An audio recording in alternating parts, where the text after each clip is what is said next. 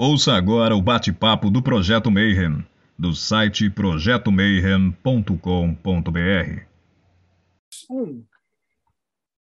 Bom dia para quem é de bom dia, boa noite para quem é da boa noite, 93 para quem é de 93, e você está assistindo mais um Bate-Papo Mayhem.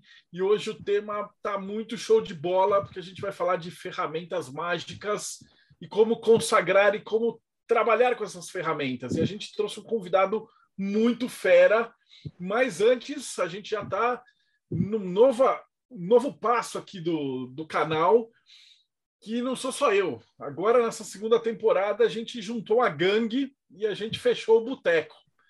Então, diretamente de Minas Gerais, curtindo o carnaval, Rodrigo Celso, como é que você está? Ah, eu estou bem tranquilo aqui. O carnaval, assim, as ruas desertas, ninguém na rua, tá ótimo. Nunca tive tão bom. Maravilhoso. Dos reinos enoquianos, Ulisses Massad. Salve, galera. Pô, nem vi, não vi absolutamente nada de carnaval, tô trabalhando normal, fui para cliente hum. hoje, fiz uma série de coisas, para mim tá como se tivesse um, um dia normal da semana. E diretamente lá do sul, Frater Belra. Salve, mano. Boa noite, galera do Mayhem. É um prazer estar aqui novamente.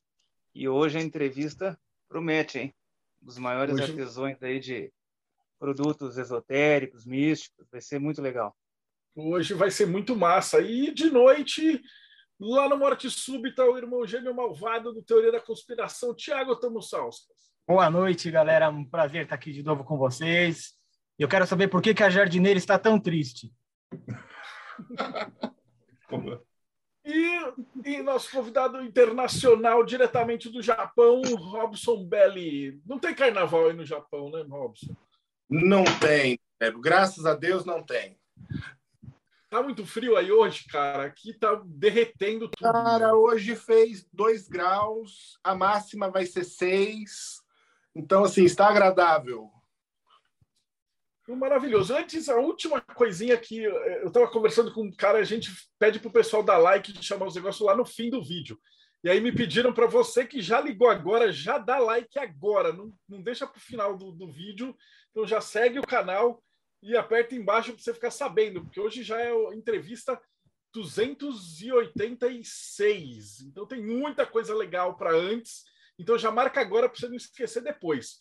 E hoje a gente vai falar com o Urso, urso ou Durso, como é que a gente chama, mano? Olha, na realidade, os dois. É um antigo apelido meu, Urso, e aí a marca virou Durso.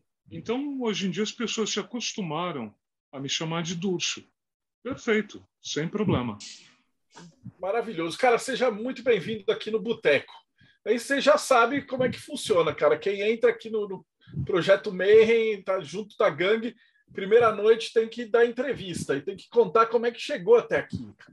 Então, como é que era? Era criança, tá com esse fundo preto, né? Mas antes ia na igreja, pegava a hóstia, falava com o pastor e tal. E aí depois de 20, 30 anos, o cara tá aí com esse pano enoquiano, fazendo as, as canecas, ferramenta do Robson, do Ulisses. Como é que foi essa jornada aí? Então, olha só que coisa engraçada. Como quase todo mundo da minha geração, eu me aproximei da área ainda criança através da revista Planeta. É um, do tipo, um belo dia, oito anos de idade, eu estava na, na rua com a minha mãe, passamos por uma banca, eu vi uma capa que me chamou a atenção e pedi para ela a revista. Era uma revista Planeta. Por sinal, era a edição comemorativa de oito anos da revista. E a partir daí só foi ladeira abaixo. Nunca, nunca me afastei muito. E, bom, convenhamos. É, em termos de religião, eu nunca professei lá muita coisa, qualquer, qualquer denominação. Uh, acredito em espiritualidade, mas é uma coisa um pouco mais difusa, um pouco mais próxima do caoísmo. Curso, você se apresentou para a gente, quando você terminar, é, emenda também para apresentar o que é a Durso. O que, que vocês fazem? Ah, com certeza. A hora que vocês, vocês querem dar uma olhada agora? Ah, fala um pouquinho primeiro do que você faz. Acho que é legal para todo mundo conhecer, daí a gente emenda com as perguntas. Que, que Você acham? sempre, é, tipo assim, você sempre fazia tuas, tuas ferramentas mágicas, porque isso é uma coisa que a gente vai conversar muito aqui, que chega uma é, hora de todo mundo. né, se você não é o Robson que podia roubar as, as ferramentas do pai dele e tal, a Hum. gente uma hora teve que fazer as. as- as- como é que você Inevitável. passou por essa transição, né? Tipo, fazendo. Então, aí é que tá. Ah, eu sempre ah, tive essa coisa, ah, como dizia minha mãe, bicho carpinteiro, né? Eu sempre estava fazendo os meus itens para tudo, inclusive para aquelas práticas mágicas que eu achava que eu estava brincando, né? E na realidade eu estava mesmo brincando, mas estava brincando de uma maneira um pouquinho mais séria, né? Fazia os meus itens, meus próprios para RPG também, né? E assim, eu comecei realmente me decidir a produzir, porque, cara, eu passava duas, três horas desenhando meu círculo no chão para 30, 40 minutos de, de ritual. Isso era muito frustrante, né? porque depois tinha que apagar, porque afinal de contas, né, era ah, os bichos passam ali, os gatos tem muito gato, os gatos passam pela, pelo lugar, então terminou, apaga. Eu falei, cara, eu vou fazer meu tapete. Primeiro eu comecei a procurar, né? Eu olhava e falava, cara, a qualidade não não tô curtindo. E o preço estava um resgate de faraó. Eu falei, olha, quer saber? Eu já fazia camiseta, inclusive essa camiseta é da produção original da Durso. Eu falei, cara, eu vou fazer. Vou fazer em tecido. Que eu via muito em ah, lona, ah, plástico, canvas. E é muito legal, não há problema nenhum. Mas eu queria alguma coisa que fosse absolutamente portátil. Alguma coisa que eu enfiasse na mochila e levasse para onde eu quisesse. Né? E aí os amigos começaram a ver, nossa, que legal, faz para mim, faz para mim, faz para mim. Eu falei, cara, quer saber? Vamos, vamos experimentar, né? E começou a dar certo, funcionar. As pessoas começou a chamar a atenção das pessoas e começaram a pedir e atualmente é o carro-chefe da Durso.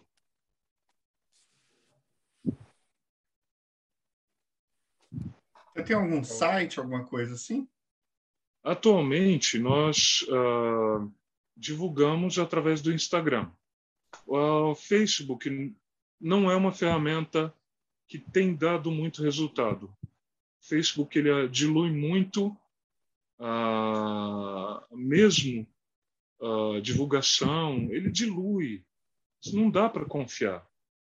Já o Instagram é uma coisa mais setorizada, mais focada. Então, assim, Durso Camisetas, arroba Durso Camisetas. É o nosso nome original e até o momento já temos outra pegada, mas está permanecendo esse nome. Em um futuro muito próximo, a gente vai ter que pensar em alguma outra coisa, em alguma outra arroba. Mas, por exemplo, a gente começou com os têxteis, mas aí a gente começou a perceber que havia uma demanda reprimida. Primeiro, uma demanda reprimida em vários sistemas e uma demanda reprimida de vários tipos de material. Não só ah, os tapetes, não só os, ah, as toalhas com triângulo de manifestação. Então, a gente começou a operar com, por exemplo, ah, só um exemplo. Esse aqui é um triângulo de manifestação que nós fazemos. Ele já vem com o espelho negro. Eu só peço ah, perdão que ele está fosco, porque ele está com a película protetora. Né?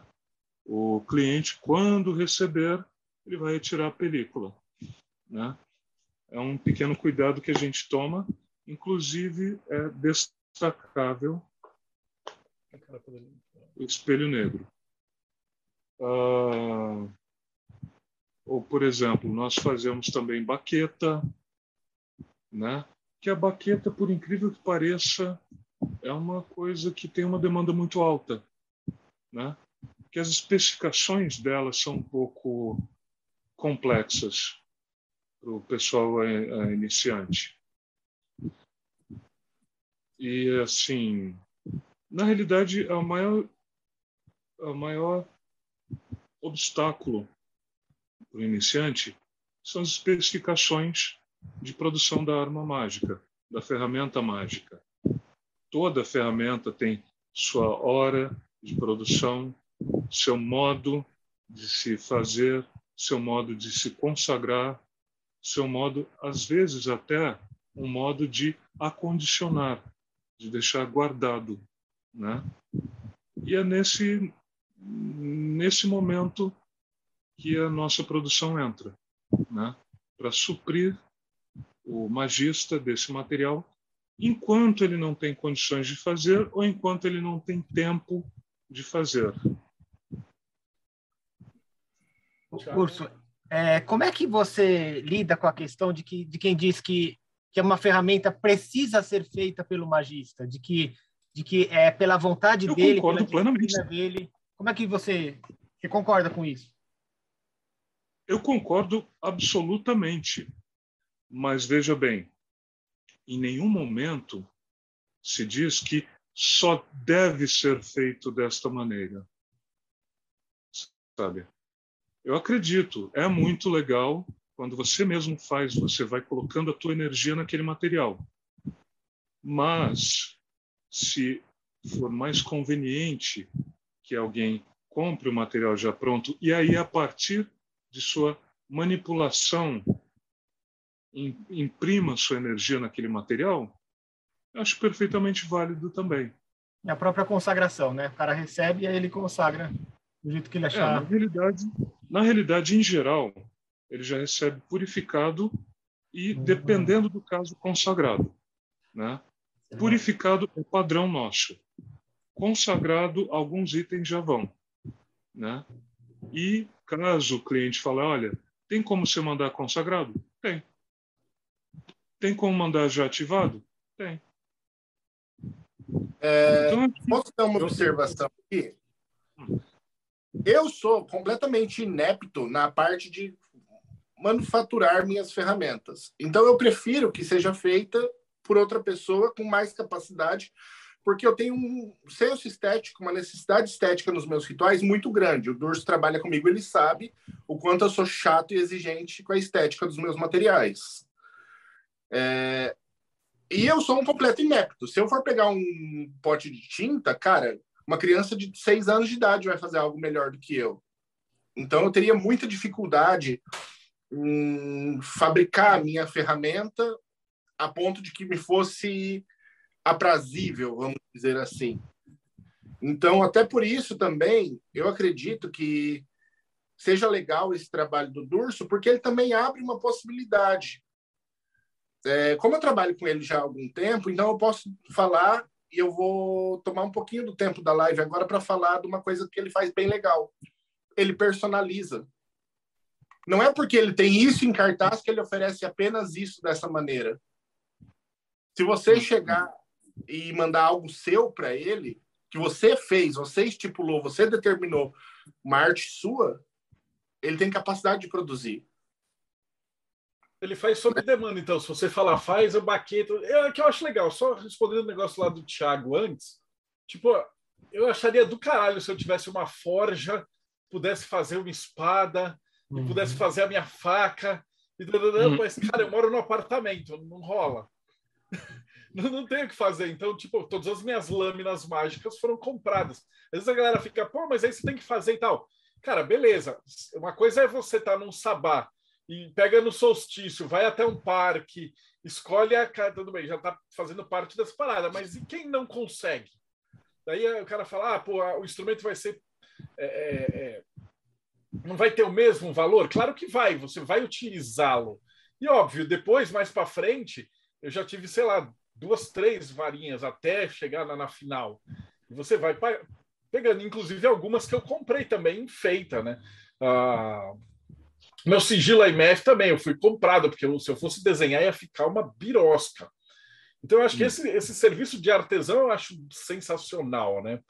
Então, Ulisses ia fazer uma pergunta, né? Você é, então, na verdade, eu queria fazer, o Russo começou a explicar. Eu, eu queria saber como é que foi a sequência eh, dos itens que você foi fazendo. O que, que foi o primeiro? Foi aquele círculo da Goécia, alguma coisa assim? Depois, o que, que como é que você foi evoluindo nos materiais?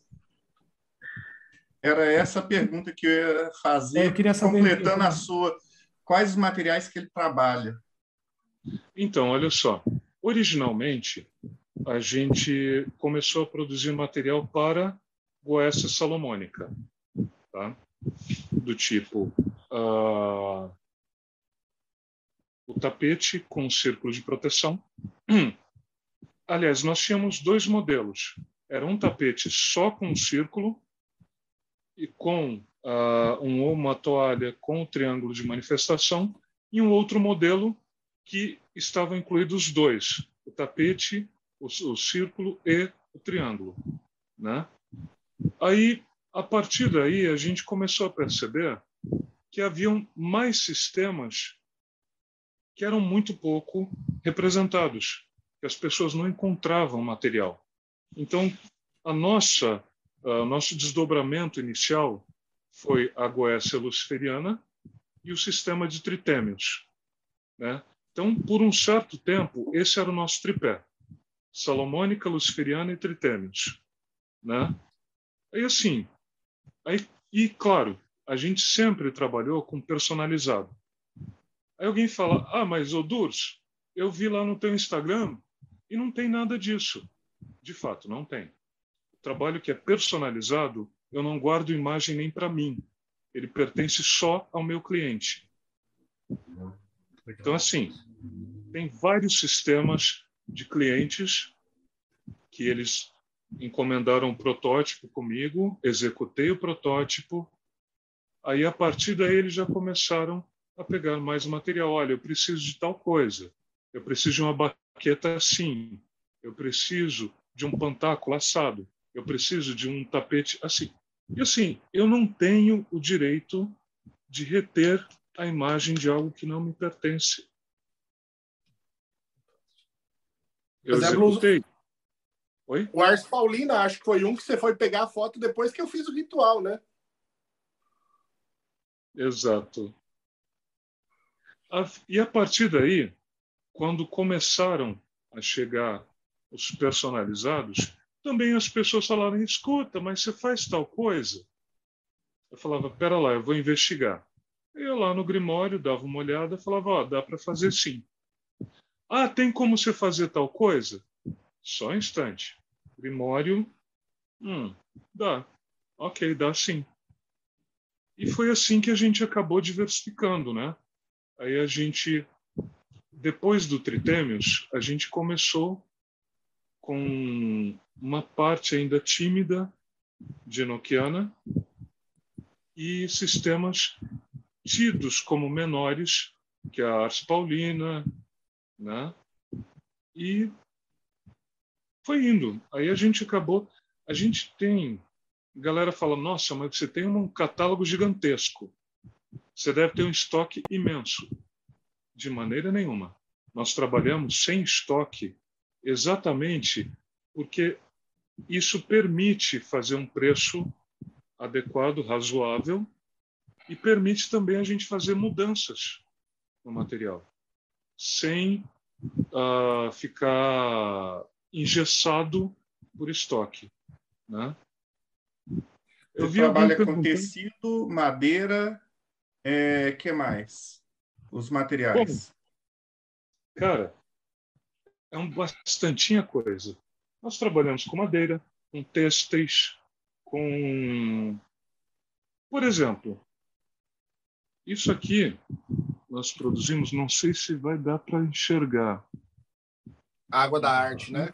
A nossa água da arte. Nossa, Urso, mas você vende água da arte? Tem gente que não faz água da arte? Cara, tem gente que não faz água da arte. Ah, mas ninguém sabe. Cara, às vezes o cara não tem tempo, às vezes ele não tem segurança, ele não se sente à vontade para fazer sua própria água da arte. Então, assim, não é não consegue. Não, mas nem é um negócio tão, tão complicado no sentido de que, pô, a galera usa pemba.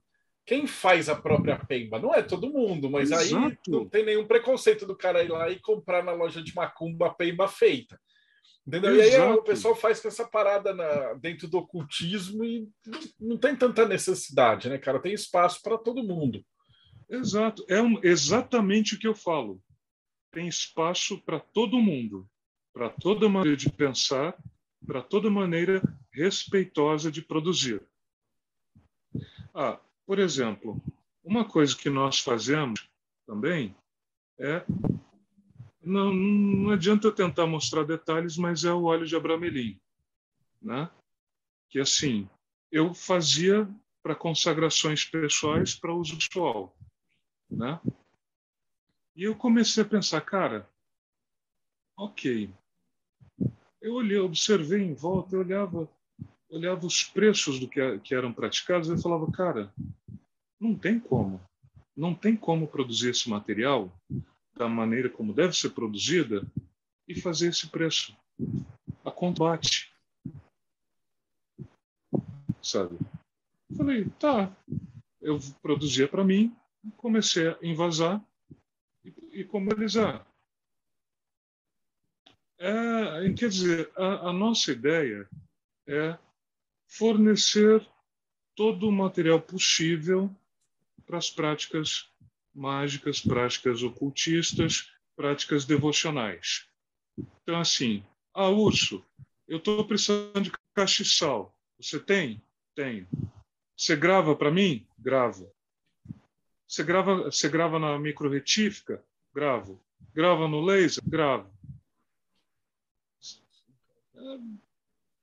De forma que, assim, o que for necessário, a nossa, por assim dizer, a nossa missão é fornecer material de qualidade e confiável para o maior espectro possível de sistemas.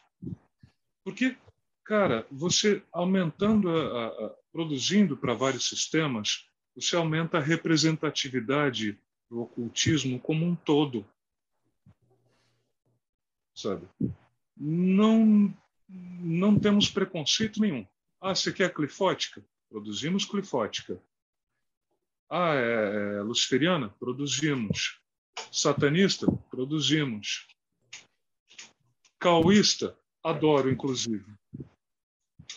Aí, eu acho que.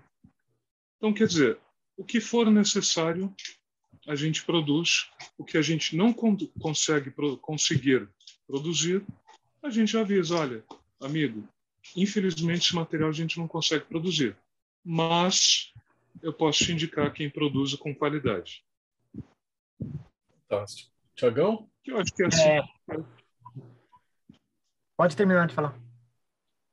Que eu, sei lá, cara, eu acho que é assim que, que adulto deve, deve ah. operar, né? Urso, é, explica pra gente, você falou que se o cliente pedir, você já manda consagrado, se pedir, você já manda ativado. Mas explica para o pessoal que está assistindo a gente qual é a diferença entre consagrado e ativado. Uma pergunta que o Felipe Cunha mandou aqui no chat para a gente. Ok. Tem itens que de uso cerimonial que eles são consagrados a, vamos supor, determinada divindade, determinada entidade, são uh, dedicados a alguém. Tá? E aí você faz a consagração a esta entidade, a essa deidade Ok. Tem outros itens que eles não precisam ser dedicados a essa entidade.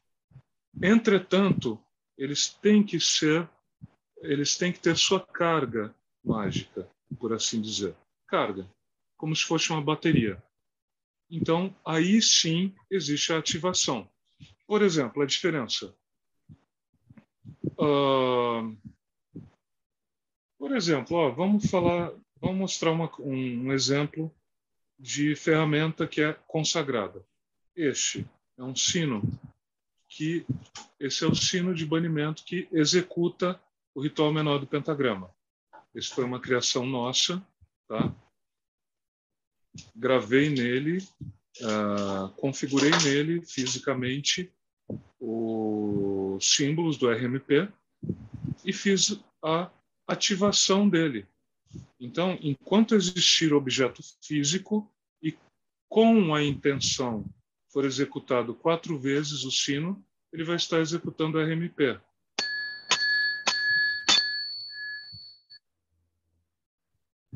Ele está ativado. Ok. Por outro lado, nós temos um chofar. Aquele que tem lá na clavícula de Salomão. O chofar. Maiores, né? Já... Oi? As chaves maiores, no caso, né? Exato. O chofar, ele já é, ele é um, uma, um instrumento para evocação, né? Só que assim, como tudo na chave, ele é dedicado ao Altíssimo, o Deus do, do, do Torá. Então ele é dedicado, ele é consagrado a essa divindade. Então assim, ah, é uma diferença boba? Pode até ser mas é exatamente na nossa área essas minúcias que fazem a diferença entre uma arma ou ferramenta mágica bem sucedida e uma inútil ou mal sucedida. Você fez é. as inscrições nele, Durso? Mostra aí pra gente. Sim, olha só. Olha só. Deste lado, a inscrição em hebraico, do outro lado, a inscrição em caracteres mágicos. Perfeito. Se você trabalha com pirógrafo, como é que você faz essa, essas inscrições? Algumas coisas é com pirógrafo, outras coisas com laser de CO2 e outras com laser de fibra. Oh, Por exemplo. No... Por exemplo. Estou me sentindo numa loja.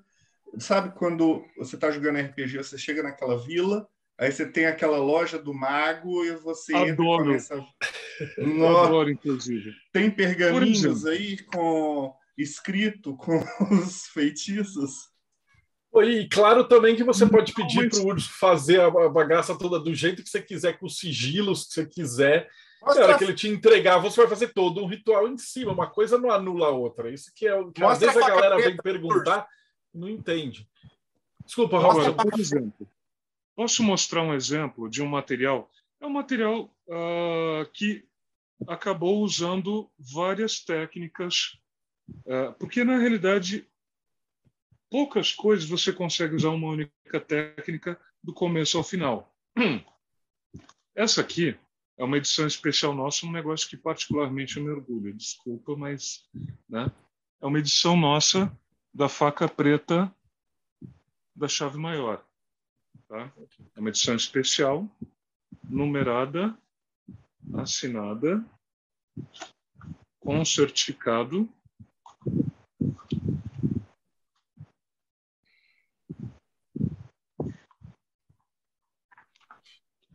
Aí olha só.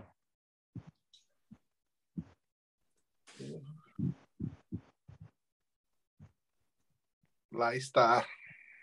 É, exato. E no cabo, pelo sim, pelo não, eu gravei na lateral e no fundo. Nossa. Aí o que acontece? Para não haver más interpretações na maneira de consagrar, ela já vai consagrada daqui. E ela também já vai com uma receitinha da casa para não mais ser necessário uh, consagrar enquanto objeto físico existir receitas da casa. Aí, por exemplo, aí alguém fala: "Ah, mas e o material da Golden Dawn?"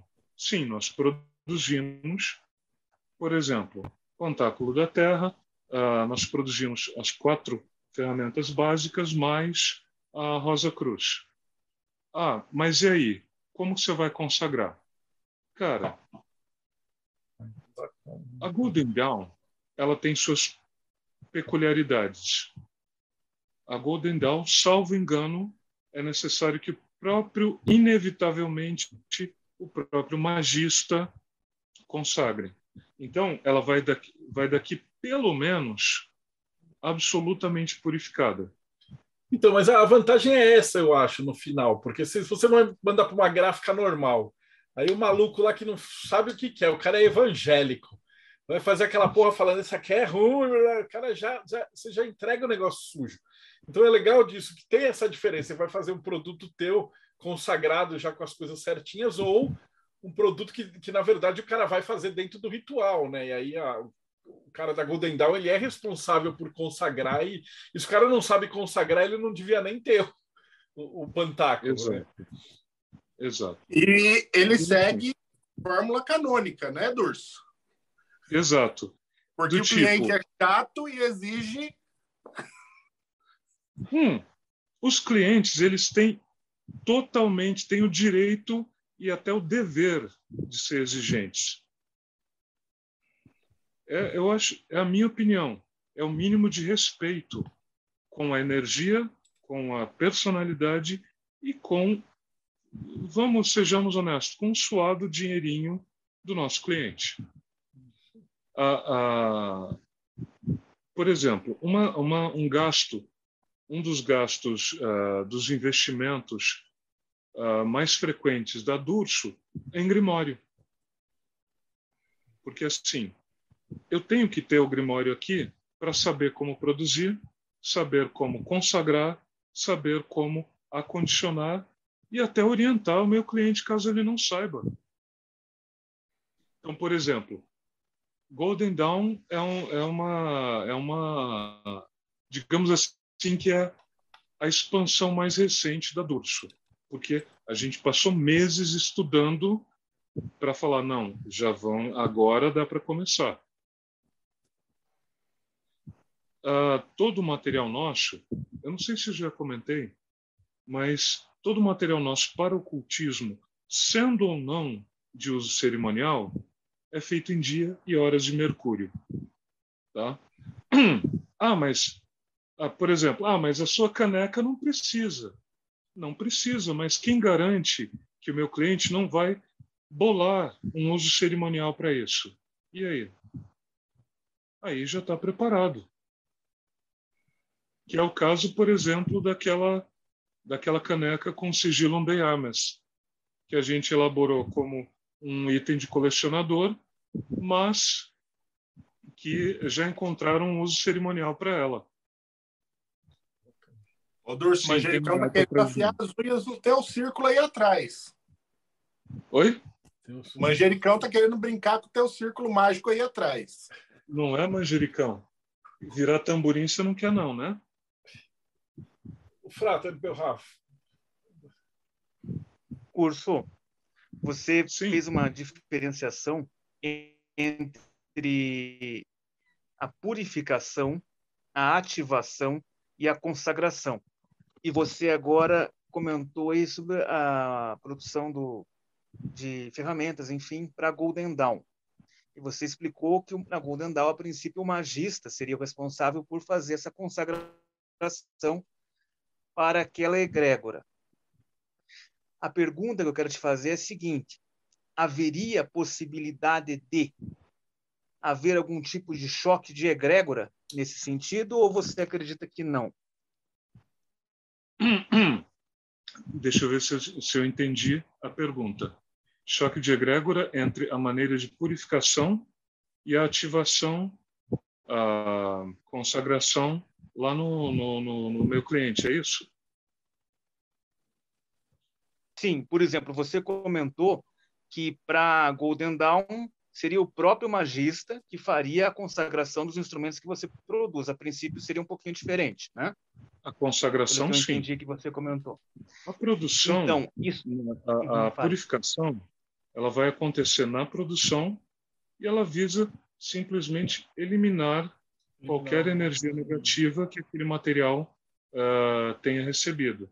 Ou, nas palavras da, da, da chave de Salomão, exorcizar o material todo material, ferramenta, instrumento e pessoas uh, envolvidas na produção recebem essa purificação.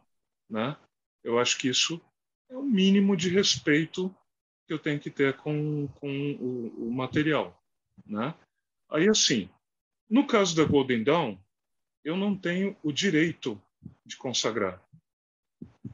Então, ele vai purificado, vai para lá. Então, nesse sentido, eu, salvo um engano catastrófico, não haverá choque de egrégora. Agora, claro, por exemplo, não dá para colocar determinados tipos de consagração. Em, por, por exemplo, eu não vou usar uma consagração num item clifótico. Aí, aí daria uma, realmente, daria uma, um choque de egrégora brutal.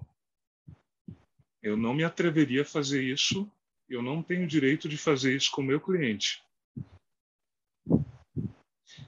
Excelente pergunta essa. De qualquer maneira, Frater, a gente, ah, quando a gente recebe as coisas, por exemplo, quando a gente faz lá os financiamentos e a gente vai dar, tipo, sei lá, uma moeda, a fábrica que a gente manda fazer é uma fábrica de medalha da polícia e tal. Né? Os caras não são nada de magista, então a gente recebe aquele saco de, de moeda. E aí a gente tem que levar, leva lá para o terreiro, abre tudo, defuma tudo, monta tudo, limpa tudo para a gente poder fazer e a hora que a gente vai colocar e mandar no pacote, ele não está profanado. É que é isso que você faz. Eu achei sensacional a tua iniciativa. É, você já corta uma etapa, porque fazer com um artesão que não é iniciado, que não trabalha com isso daí, você vai receber um negócio feito por um cara que não sabe o que ele está fazendo. Eu duvido muito que o cara da loja de, de medalha da, da, do exército sabe o que, que é isso. Né? Ele não. pode até achar que era do diabo, sei lá eu, que energia que vem a parada. Então a gente tem um Se trabalho a mais. Se soubesse o tanto que eu já ouvi isso. A gente, a gente tem um trabalho a mais porque a gente recebe tudo embaladinho, bonitinho. Aí a gente tem que limpar, fazer o ritual, tal, tal, tal, tal para poder para não para entregar para o cliente um negócio bacana. Então isso que vocês fazem eu achei muito legal. É. Eu interrompi eu alguém. Quem que estava fazendo a pergunta? Ah, eu, eu, parto, eu parto ah. do princípio que se o meu cliente quiser fazer uma, uma consagração lá, tudo bem.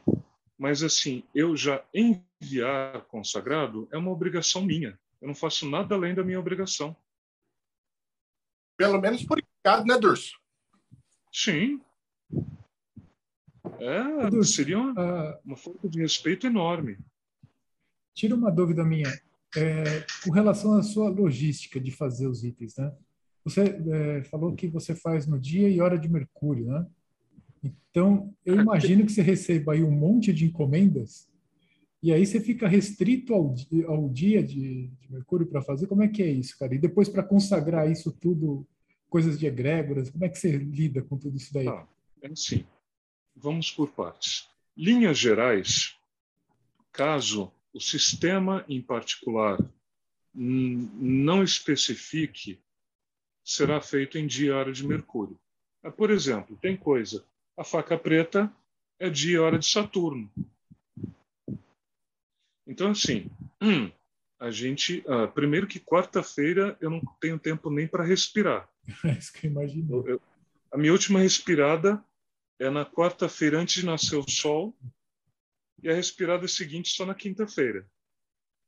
Né? Mas vamos supor, ah, não deu para terminar nesse dia de Mercúrio. Tá. Aí eu vou lá no Grimório. Eu consigo ir continuando nas horas de Mercúrio ou eu vou ter que esperar a próximo dia de Mercúrio? Se o, se o Grimório ele permite essa flexibilidade de prosseguir nas horas de Mercúrio, beleza. Se o Grimório diz que é só nas horas de Mercúrio, nos dias de Mercúrio, beleza também. A gente interrompe, continua no próximo dia de Mercúrio. Legal. Ou dia de Saturno, ou dia de Marte. Ou com uma bola de cristal, dia da Lua. O dia de Júpiter. Sim tem, tem dias suficientes para ter. Tá, é, a vantagem de você trabalhar com um monte de gente é que você vai fazer talismãs de vários tipos diferentes, né? Você te, te mantém ocupado. É. E, e na realidade, por exemplo, ultimamente, uh, já fazia tempo que a gente tinha percebido que, apesar de ser talvez o grimório mais influente em língua portuguesa, a chave de Salomão tem pouco material para ela. Tem pouco, pouco material disponível. Aí você encontra o quê? Você encontra aqui e ali algum pantáculo, você encontra uh, alguma toalha para. Então, assim, a gente lançou o kit completo de pantáculos. Por exemplo, eu não tenho aqui no momento, mas é nesse estilo. Cada kit de, de pantáculos ou, ou uh, sigilos, eles vão na sua caixa apropriada, com a tampa identificando do que se trata, tá?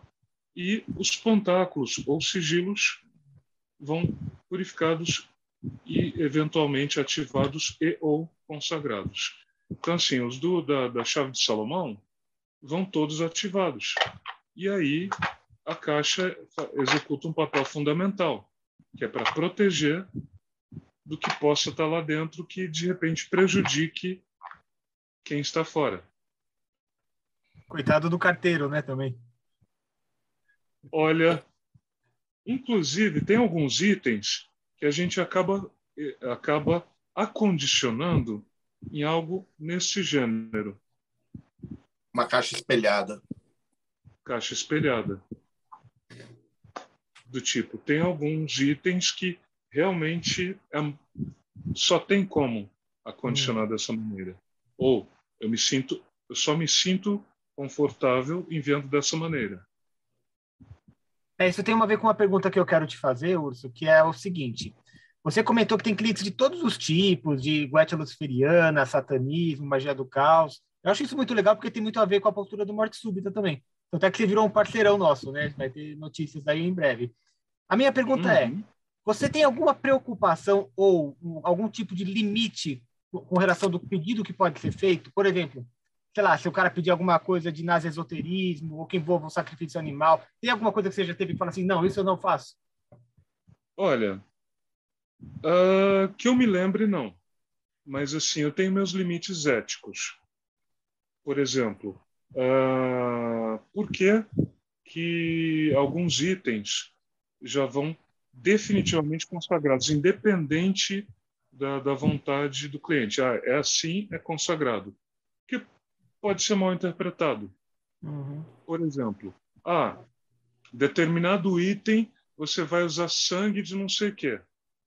Ok. Aí você vai consultar o Grimório, o tal sangue de não sei o quê é tinta de tal cor. Ou é extrato de tal planta. E é muito mal interpretado por pessoas que talvez não conheçam muito bem o determinado Grimório. Né? Então, assim, tirando essa coisa, porque eu tenho uma, uma relação muito próxima com o bicho, né? Então, este é o meu limite ético, né? Agora, de resto, uh, produzo a finalidade que o cliente vai dar a isso, isso já é uma responsabilidade dele. É, Durso, me desculpa, vou ter que desligar a live. Se eu fosse doutor. Mas esoterismo você já rejeitou sim uma vez. Hã? Nazi esoterismo você já rejeitou uma vez sim que você me contou. É a exceção que eu comentei agora há pouco. Ah, tá. Beleza. Então não estou te desmentindo. Ô, Robson, eu vi. Mostra um pouquinho. Eh, enquanto o Urso estava falando, você mostrou umas coisas só que a câmera não estava em você. Então, para a galera ah, do YouTube. Eu vou mostrar uma coisa que eu acho que é quase que exclusividade minha. Eu nunca vi em lugar nenhum para vender. A Durso produz e eu acho muito legal, que é o, o círculo da chave maior, que não é tão comum de se encontrar por aí. Que é o círculo onde dentro é feito os pantáculos e tudo mais. Pô, ficou legal. Ele é de cetim, Ficou bem legal. As escritas em hebraico. E, cara, é soberbo o material. É soberbo, não tem outra palavra. É, nós temos aqui também o triângulo de manifestação, né?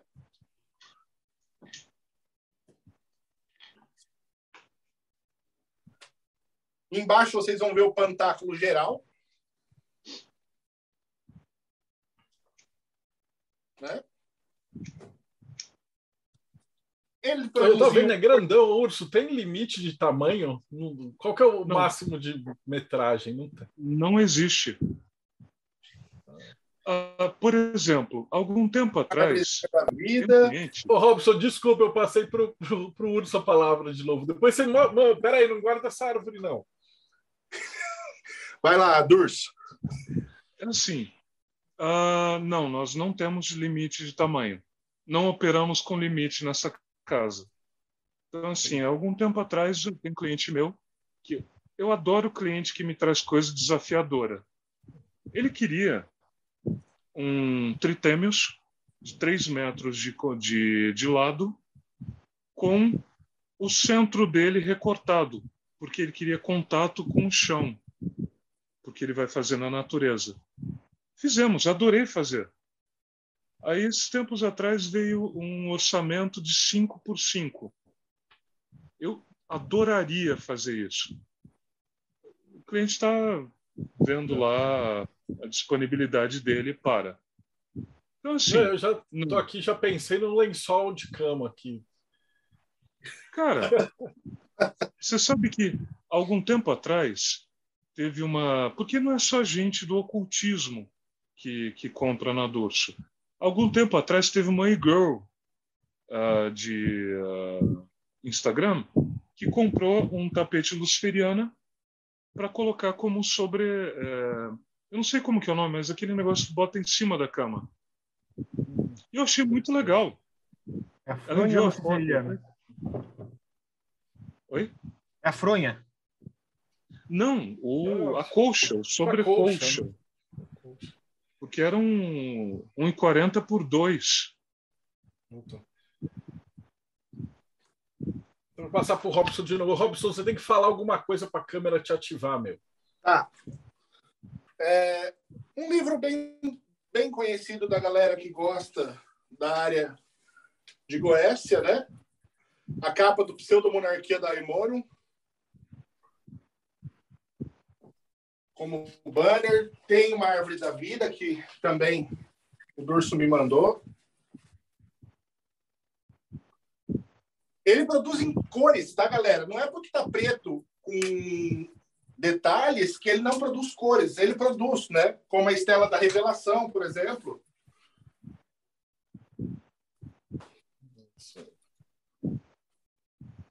Saiu com esse monte também. de gente que vai querer.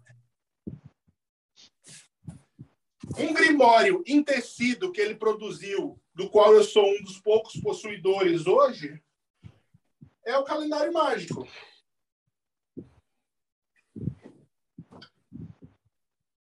Né?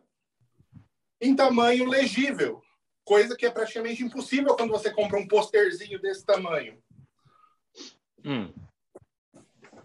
Porque ele é. tem muitas referências. Então, assim, o Durso ele produz de um tudo. Inclusive, eu e o Ulisses nos conhecemos por conta disso daqui. Né, Ulisses? Conta essa história, Ulisses.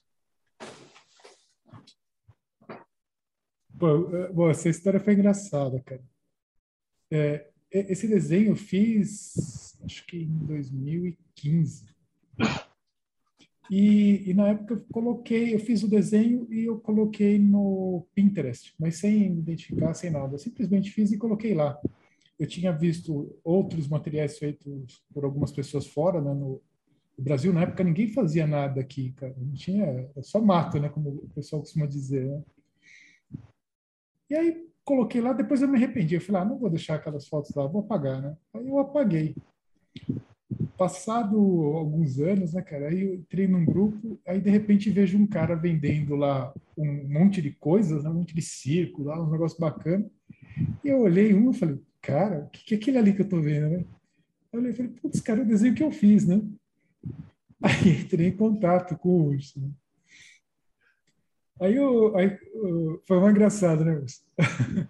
Aí ele Foi. falei, pô, não, isso aqui eu, um colega me passou, isso aqui acho que veio de algum grimório, alguma coisa assim. Eu falei, não, isso aí foi eu que desenhei. Aí na mesma hora ele olhou para mim, putz, cara, eu te pago royalties, não sei o quê. Eu falei, não, cara, relaxa, fica tranquilo.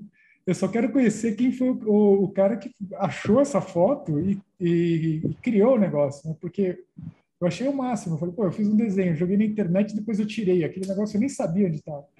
E de repente ele falou: foi um cara lá no Japão que arrumou essa foto nos Estados Unidos.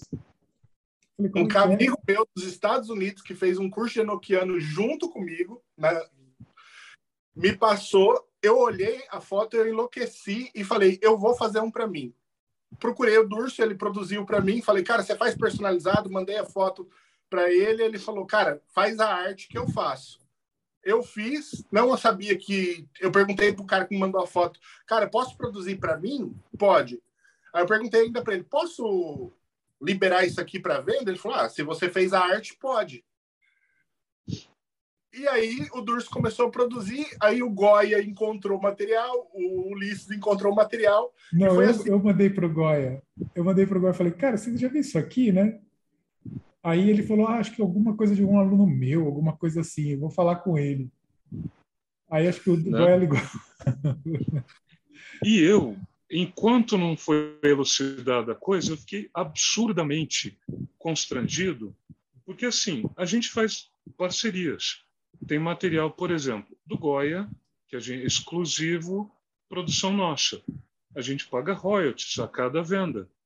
Cada parceria nossa é, a gente paga royalties, né? porque é o certo. Eu falei, gente, como assim? Como que eu deixei passar isso? Como que eu estou vendendo um negócio que eu não deveria estar tá vendendo? Aí, o, aí quando foi elucidado, aí, ó, ufa. Mas até, até descobrir que o focinho de porco não era tomada, eu fiquei muito, muito, muito constrangido. Né? Eu falei, cara, para mim é, é uma honra, assim, não quero nada de royalties, não. Eu falei, fica à vontade, cara. Coloquei lá. A ideia era inspirar alguém e deu certo. É importante, é, o Urso acho que foi um dos primeiros artesãos que a gente chama aqui, né, para falar do trabalho. E acho importante ter essa galera séria que faz. E o, o Thiago está procurando, a gente está vendo o pessoal que faz cerveja, né, e a gente pretende entrevistar mais gente que faz artesanato mágico. Hum porque eu acho que é legal, tipo, divulgar a galera que faz a parada séria, né? Então, Urso, eu queria te, te agradecer muito, a gente já está chegando aqui no, no final, mas antes da gente dar aquele último bate-papo, eu queria saber assim, como é que a gente te acha? Bom, assim, essencialmente, é possível me encontrar no Instagram, no arroba e lá tem os outros contatos, tem a, tem a árvore de contato pelo WhatsApp, pela, pelo Facebook. E também, volta e meia, eu estou lá na Ordem Goética, no Ar Secretum, que é possível me localizar lá. No Mayhem. Se me permite, Mayhem também é. No Mayhem. Faz, faz parte Se do me Mayhem. permite só um comentário. Claro. Só acrescentar uma coisa. Que o Tiago perguntou, lá, acho que foi o Tiago que perguntou lá no começo, tem gente que fala, ah, mas é, tem que ser artesanal. Cara, tem espaço para todo mundo. Mas ah, eu acredito que você fazer de uma maneira semi-manufatureira garante que seja material padronizado, do tipo que você vê na, na propaganda é o que você vai receber em casa. Eu acho que isso é muito importante para qualquer praticante, seja mais avançado seja iniciante. Posso complementar só uma coisa aí nisso que você falou? Eu acho que essa necessidade de ser da pessoa que faz vai depender muito do modelo de magia que a pessoa usa. E aí eu penso assim, se a pessoa tem um modelo mais tradicional, é melhor que seja feita por um especialista que vai seguir exatamente o, a receita que tem que ser seguida. Se a pessoa segue um modelo mais psicológico, ela pode muito bem fazer uma consagração ela mesma depois e vai ter o mesmo efeito. Então, acho que depende do modelo que a pessoa vai trabalhar, ela tem que dar de um jeito diferente. é essencialmente a lógica que a gente acredita. E como é que é a sua prática mágica? Bom, é... eu fui criado, me criei no, no paradigma da Salomônica, né? E mais tarde na vida eu tive contato com a magia do caos, né? E isso mudou bastante a minha maneira de enxergar, inclusive, a vida, não só a prática mágica, né? Então, assim, e depois eu fui aluno do Goya. Então, quer dizer, eu acredito que uh, você ter uma, uma, um leque de possibilidades, sistemas, te torna mais, me torna mais efetivo para as minhas necessidades, tá? Não estou querendo dizer que um magista que tenha um só sistema está incompleto. Não. Mas, assim, essencialmente, eu opero com Salomônica, muito pouco com Tritêmios, alguma coisinha de Paulina, uh, Enoquiano e Caos. A gente já está quase chegando aqui no final. Rodrigão, considerações finais. Fantástico, adorei, assim, me senti, como eu falei, é, numa loja de magia onde você encontra itens realmente mágicos e não. O Rodrigo é quase um artesão de magia, só que ele usa a impressora 3D dele. É, eu tenho uma impressora 3D aqui, eu faço em resina ou em filamento também. Morrendo de inveja nesse momento. Não, né? Frater Belras, suas considerações finais. Primeiramente, parabéns, Urso, pelo que o Robson mostrou. Os teus produtos aí são excelentes. A impressão, o cuidado, o detalhe, de primeira linha mesmo. Meus parabéns aí. Foi uma excelente entrevista e poder conhecer melhor o teu trabalho. Ulisses Massad. Só para benizar o meu amigo aí, o Urso, é, o trabalho dele realmente a gente vê a, a, qualidade, o carinho que ele faz, o carinho que as coisas vêm embalado, né? Eu ganhei uma caneca que veio do Robson que foi enviado por ele. Né? Então você vê já na embalagem o cuidado que ele tem com o material. E lembrando, né, a galera também, por exemplo, né, de falar, ah, poxa, vou comprar um negócio terceirizado, né, eu tenho que fazer.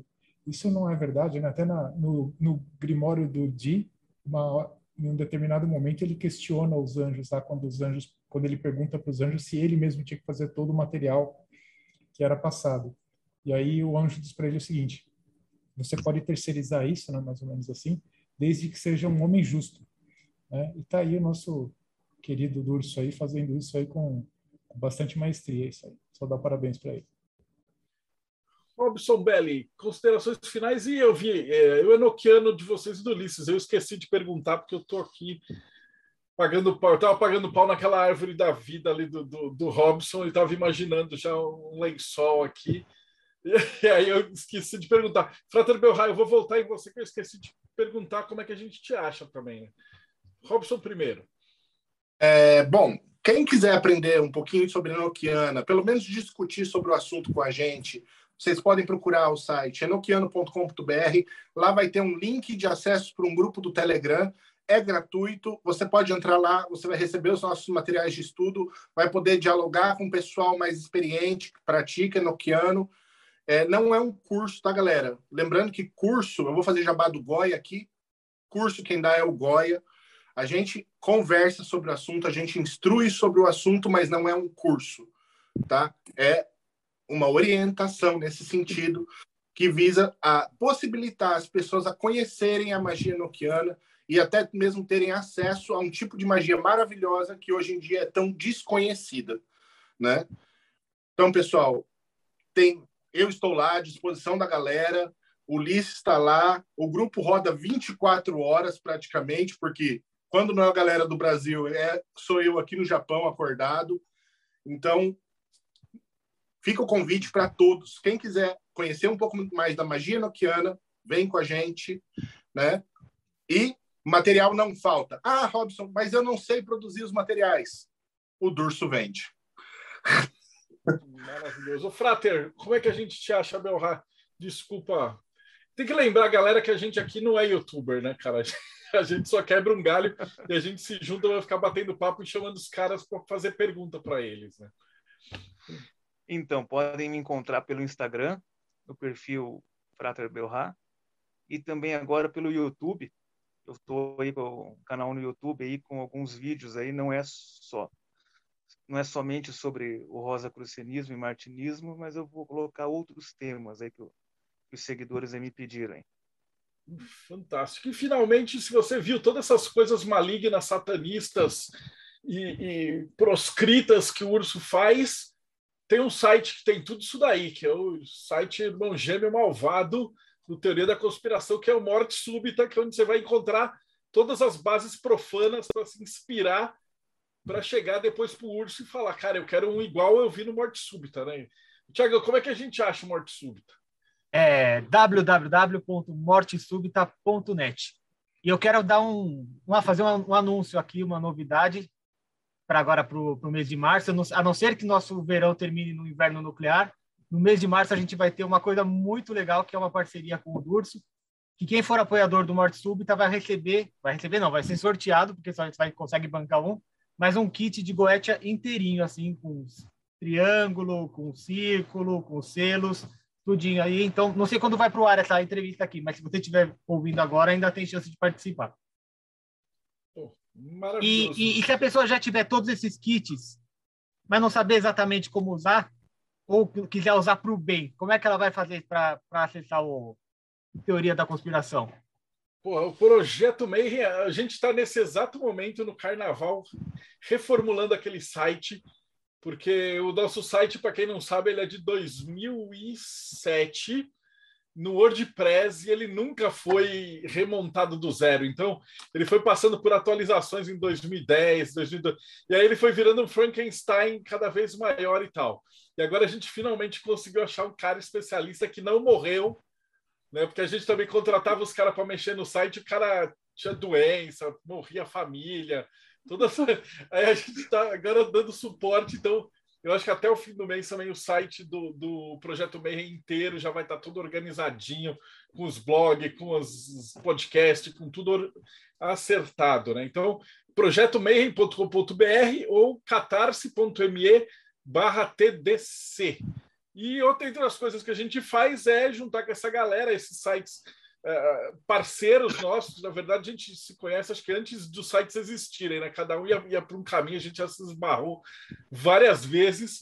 E aí montou essa mega liga da justiça dark equinoquiana para falar de magia e chamar a galera séria para bater papo. Então, se, se esse foi o teu primeiro podcast, escuta que tem mais 280 entrevistas tipo, é um melhor que o outro. Eu não sei nem falar qual que é a, a que eu mais curti, uhum. porque é sensacional. Então, Urso, cara, muito obrigado. Foi sensacional conhecer teu trabalho, cara. Eu já, a gente já, já conhecia você meio de lendas, mas hoje foi é muito legal ver a pessoa que está fazendo o material, essa conversa. Eu te agradecer pelo teu tempo de, de dar essa entrevista para a gente. Eu agradeço pela oportunidade, agradeço pela receptividade. E assim, se me permite o comentário, eu tenho um exemplar do Trevas, da época que era vendido em banca, que uma hora dessa eu quero enviar para você autografar para mim. Pô, manda, isso aí já é altamente raro já, cara. Deve ter, vai fazer 25 anos o Trevas esse ano. É negócio é velho, é velho. Poxa, Durso, Rodrigo, Ulisses, Tiagão, Frater e Robson, brigadão pela companhia. Você que acompanhou a gente até agora, não esquece, então, dá like. Se você não deu lá no começo, segue o canal, que a gente está quase chegando em 20 mil seguidores. E a gente se vê aí no próximo Bate-Papo Mayhem.